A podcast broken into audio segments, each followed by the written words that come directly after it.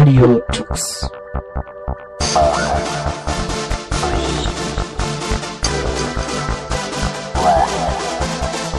The German Linux Radio, the German Linux Radio. So, hier auf der Open Source Bühne am Univention Stand geht es jetzt weiter.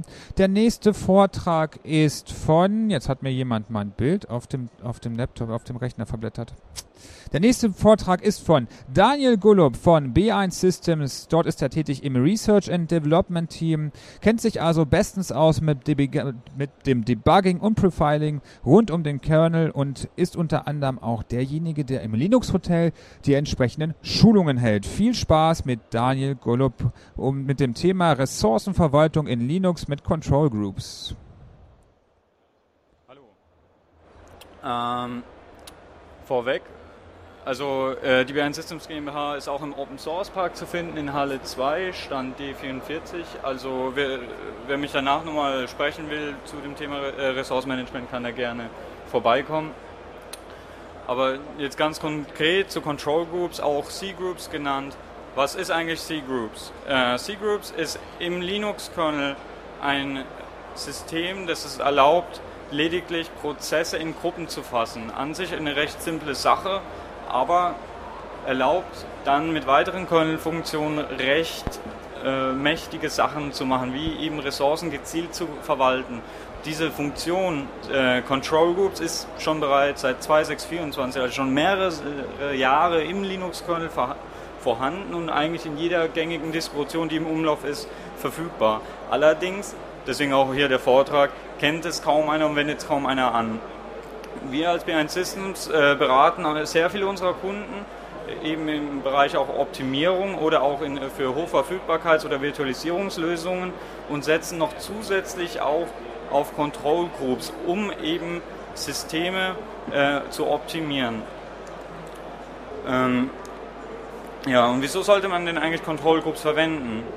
Äh, die, die heutigen Plattformen äh, sehen so aus, es, sind nicht, es sind nicht nur, noch, nur noch ein Prozessor im System, sondern mehrere Kerne. Zum Beispiel hier mein Präsentationslaptop, der hat nicht nur noch einen Core oder ein Thread, man könnte schon sagen, das ist vor zehn Jahren, das war ein Rechenmonster, es bestand aus verschiedenen Cores, äh, aus mehreren Cores. Und Speicher wird auch immer billiger, es ist immer mehr Arbeitsspeicher zur Verfügung, aber wie setzt man immer dieses, ähm, diese mehr Speicher, mehr Cores, mehr Kerne effizient ein?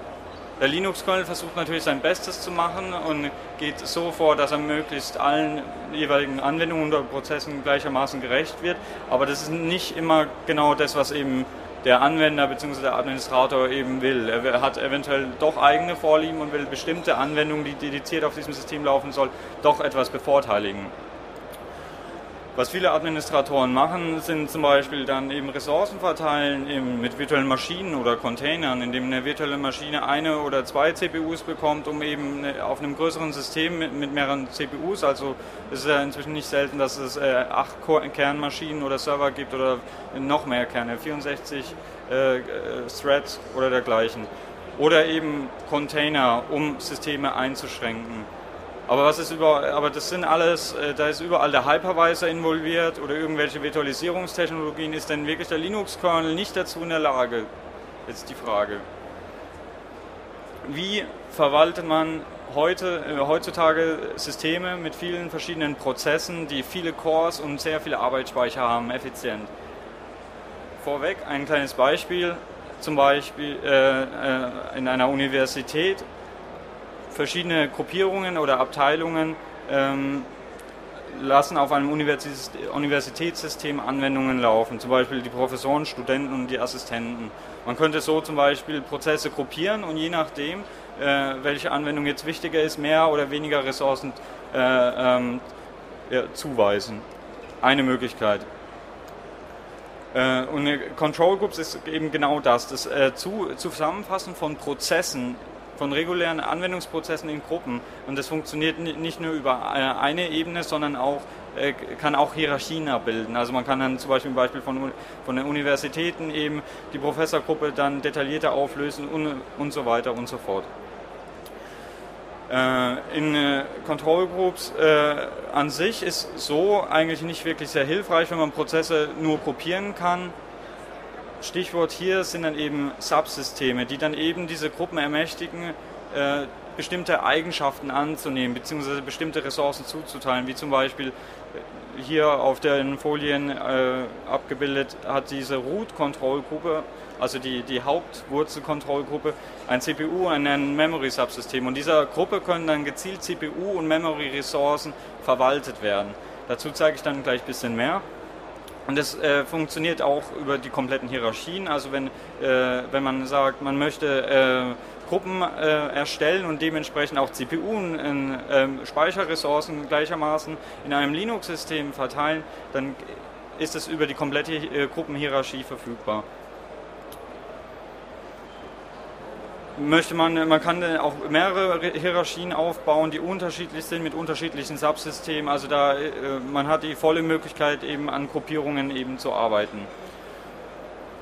Vorweg, bevor ich jetzt dann ins Detail komme, wie jetzt eigentlich Control, Control Groups äh, implementiert ist, eine kleine Demonstration. Also hier auf meinem Laptop habe ich äh, heute Morgen, als ich auf die Cebit gekommen bin, ähm, einen kleinen Film gestartet also hat man sicher jetzt schon mehrfach äh, hier auf der CeBIT gesehen, der berühmte Big Bug Bunny. Und äh, wie man sieht, der läuft eigentlich relativ flüssig. Allerdings, wenn man sich dann hier diese Top-Ausgabe anschaut, ähm, etwas versiertere Systemadministratoren dürften jetzt Panik kriegen oder ein bisschen schwitzen. Also die äh, Systemauslastung ist jenseits von Gut und Böse. Also, oh Wunder, also es handelt sich hier wirklich um meinen Laptop. Eigentlich ist es ein Wunder, dass er nicht in Flammen steht. Also eine vierstellige Load haben wahrscheinlich die wenigsten bisher gesehen. Aber es ist tatsächlich mein System. Man sieht hier tatsächlich der VLC, also der Video-Client, der läuft ganz oben. Und hier unten kommen dann diese ominösen Bomb-Prozesse. Was ich gemacht habe, neben dem Video zu starten, ich habe äh, eine Fork-Bombe gestartet. Also das ist natürlich das Erste, was man macht, wenn man auf die Cebit geht. Man startet seinen Laptop, liest seine E-Mails und startet eine Fork-Bombe. Also wir können uns das auch gerne mal anschauen. Also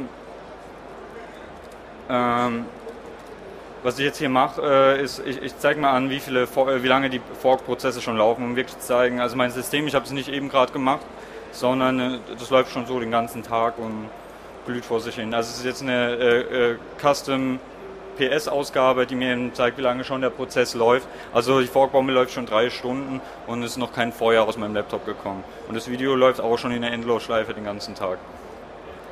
Ja, wie, wie, wie mache ich das? Also man sieht hier schon, ich habe hier äh, in meiner Kommandozeile einen verdächtigen Pfad offen äh, mit dem Namen C-Group. Und äh, ähm, genau mit C-Group habe ich es eben geschafft, Ressourcen so zuzuweisen, dass mein System hier jetzt nicht in Flammen steht und äh, nicht mehr reagieren würde. Normalerweise würde eine Forkbombe das System komplett ja, mehr oder weniger unbrauchbar machen, beziehungsweise, ja, wenn man will, vernichten.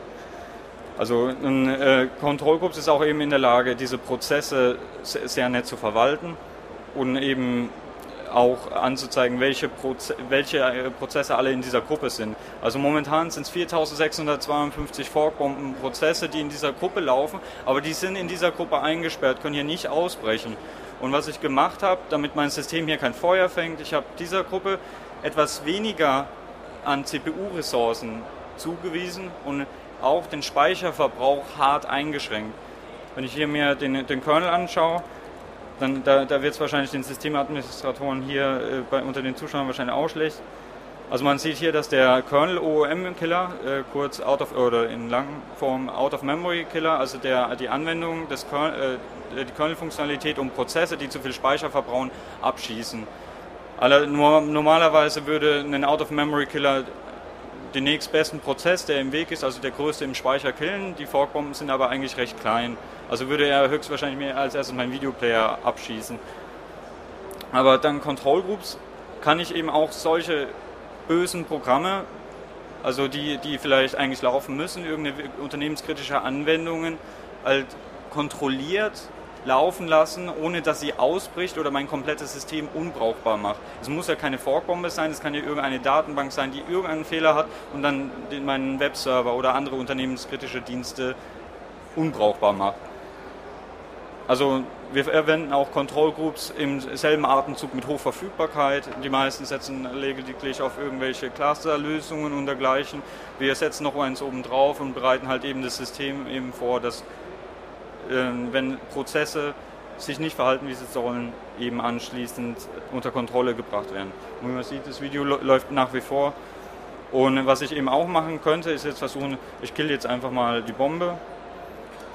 Mal schauen, es sind wahrscheinlich jetzt noch immer ja, recht viele Prozesse. Also ich könnte hier wahrscheinlich jetzt den ganzen Tag stehen, versuchen das zu killen. Mit Control kann ich auch so, so Sachen machen wie äh, die komplette Gruppe einfrieren. Wir können uns jetzt auch mal die Load anschauen. Die wird jetzt mit der Zeit immer stärker fallen.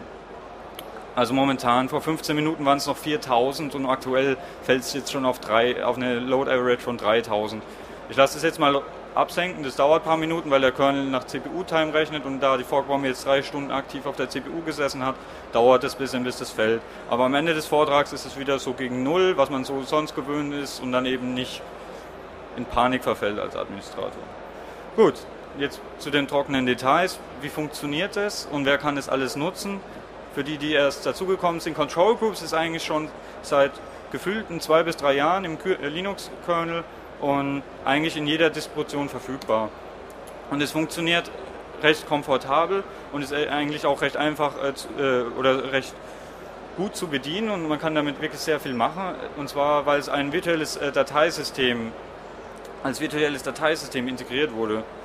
Und äh, ähm, das erlaubt eben, indem man äh, Ordner oder dergleichen anlegt, eben solche Gruppen zu erstellen. Und äh, in diesem Ordner sind dann bestimmte Dateien, um diese Kontrollgroups äh, zu konfigurieren, um eben zum Beispiel äh, zu sagen, diese Gruppe darf nicht äh, äh, zu viele CPU-Ressourcen von meinem kompletten System klauen oder nehmen. Die anderen andere Prozesse oder Gruppen sind eventuell wichtiger oder es gibt nur so und so viel Arbeitsspeicher für alle Prozesse in dieser Gruppe.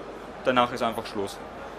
Ja, und äh, wieso ist virtuell äh, ein Dateisystem dafür ganz nett, ganz einfach, äh, weil man äh, wirklich mit sehr einfachen Schritten neue Gruppen anlegen kann, wie zum Beispiel man mountet äh, eben dieses virtuelle Dateisystem, zum Beispiel nach slash cgroup und er hat dann anschließend die Möglichkeit, eine Gruppe zu erstellen mit äh, äh, zum Beispiel äh, die Gruppe Cebit. Also, und das macht man einfach mit seinem liebsten Werkzeug, das man eben verwendet, sei es irgendein Dateieditor, äh, sowas wie Nautilus oder Conqueror oder Dolphin, oder macht es eben mit der Kon Kommandozeile make dir und hat eben den Ordner erstellt. Und, äh, und somit haben wir dann auch automatisch diese Gruppe Cebit. In diesem Ordner sind dann auch schon automatisch irgendwelche Dateien, um eben äh, die Kontrollgruppe zu konfigurieren. Zu diesen Dateien komme ich dann gleich später, wie man hier noch sieht. Das Video läuft weiter.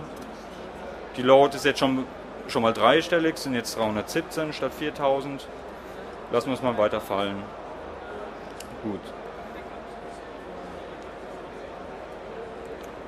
Ähm, um äh, dass das auch wirklich sauber funktioniert, also diese Prozesse nicht irgendwie aus diesen Gruppen ausbrechen können, ist an zentralen Stellen äh, im Kernel eben Anpassungen vorgenommen worden, wie äh, Systemaufrufe wie Exit und Fork wurden eben instrumentiert, dass wirklich jeder Prozess von Systembeginn an in der richtigen Gruppe ist und da nicht ausbrechen kann. Also Control Groups ist auch eins mit die, die erste Sache, die man in einer Kernel-Ausgabe beim Booten sieht. Das ist wirklich von Anfang an im Kernel dabei. Und jeder, der wahrscheinlich Linux einsetzt, äh, irgendeine Linux-Distribution, die nicht älter als zwei Jahre ist, setzt schon Control Groups ein, verwendet es bloß nicht. Also das ist eigentlich schon drin, bloß benutzt keiner. Deswegen auch hier die Motivation, diesen Vortrag zu halten. Gut.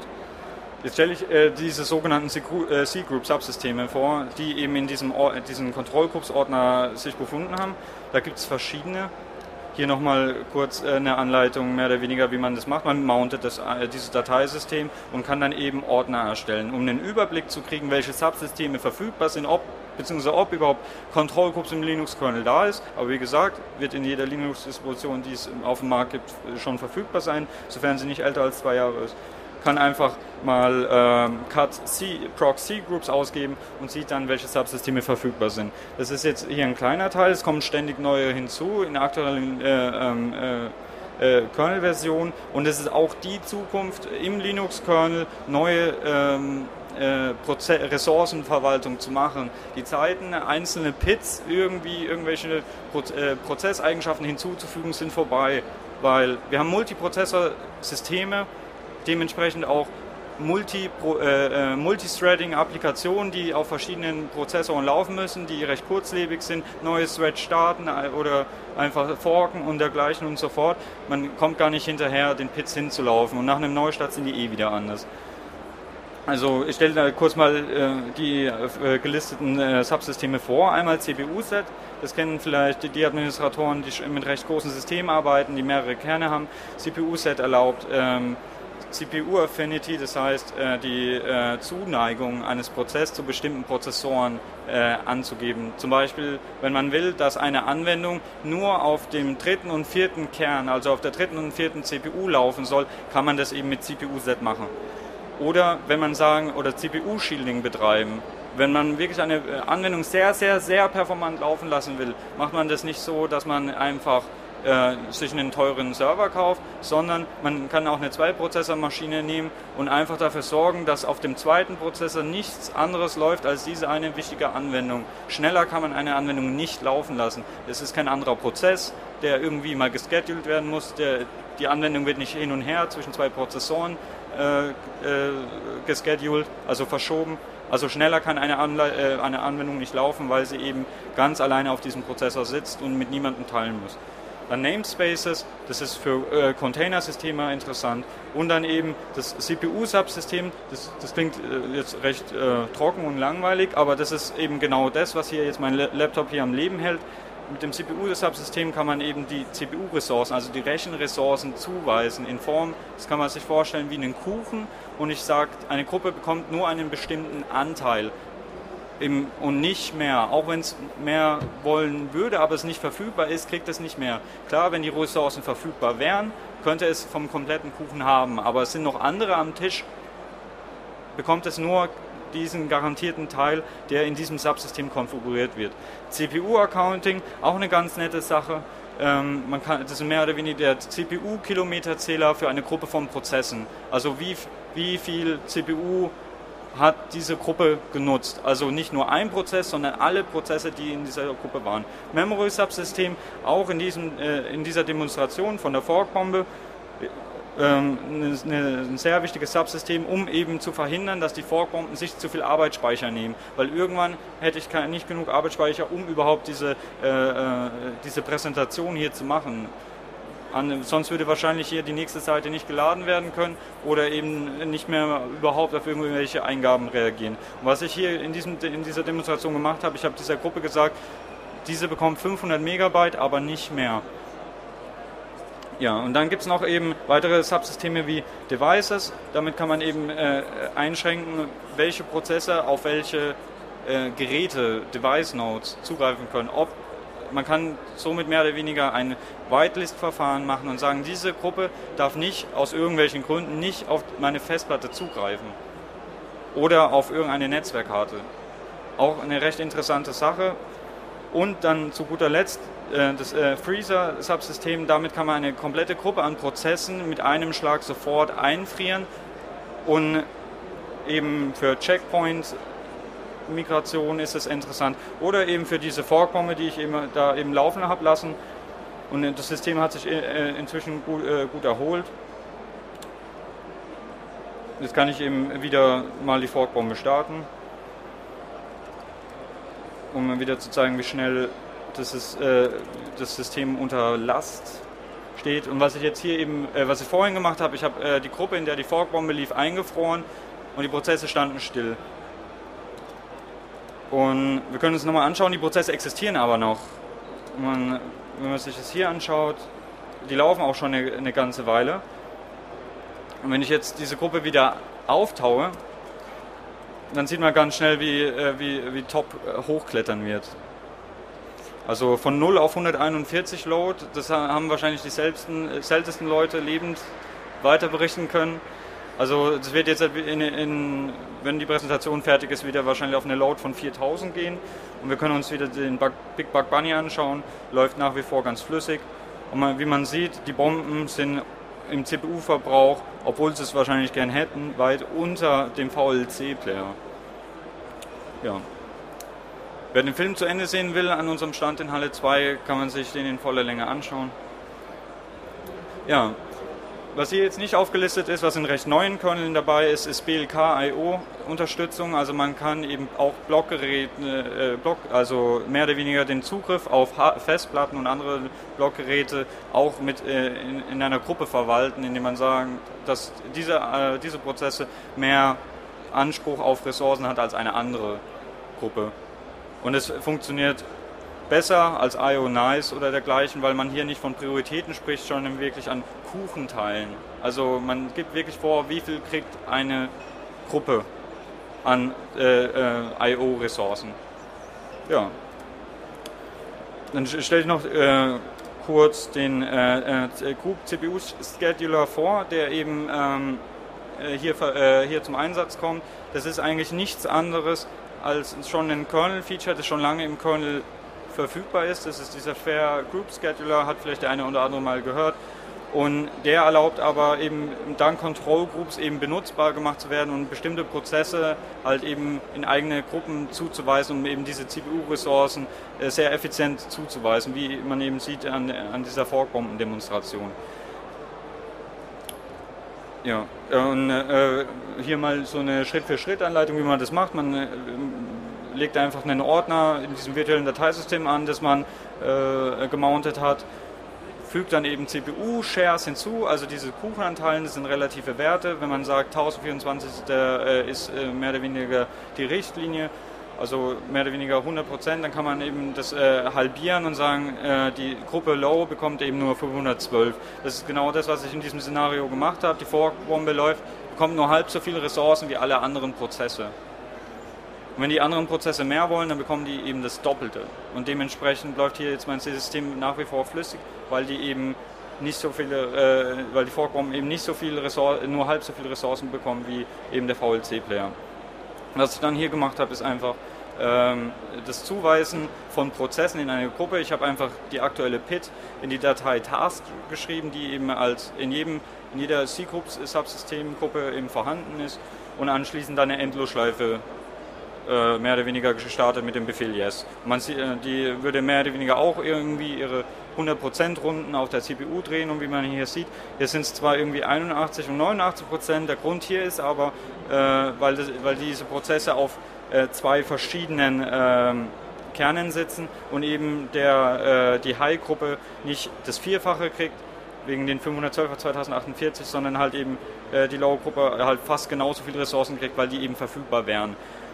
Hier ein anderes Beispiel, wo das auf, äh, auf derselben CPU sitzen würde. Hier sieht man dann tatsächlich, dass die Gruppe Low nur ein Viertel von der Gruppe High an CPU-Ressourcen bekommt.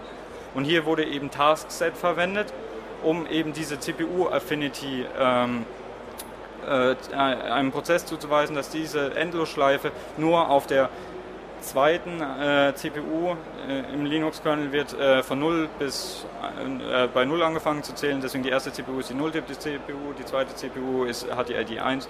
Und deswegen laufen jetzt beide Prozessoren äh, gepinnt mehr oder weniger nur auf dieser zweiten CPU.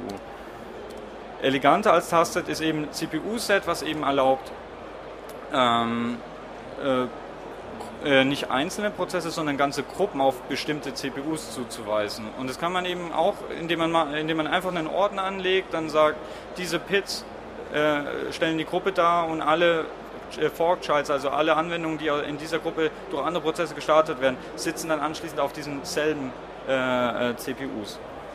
Was auch bei CPU eine, eine, recht aktuelle und wichtige Sache ist, ist die NUMA-Unterstützung äh, aktuelle Systeme sind alle äh, ähm, Non-Uniform Memory Access äh, Aware, also äh, sind keine reinen SMP-Systeme mehr, sondern können eben äh, äh, auch recht effiziente Speicherverwaltung machen.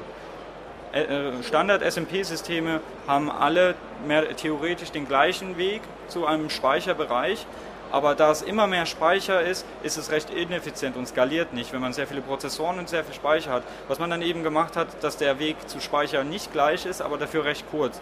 Also wenn man eine Maschine hat mit mehreren CPU-Sockets, kann man dafür sorgen, dass der Speicher, der an einem bestimmten Socket angeschlossen ist, dass man den bevorzugt verwendet, weil der Weg recht kurz ist und damit der Zug, die Zugriffszeiten auf Speicher sehr, sehr effizient sind.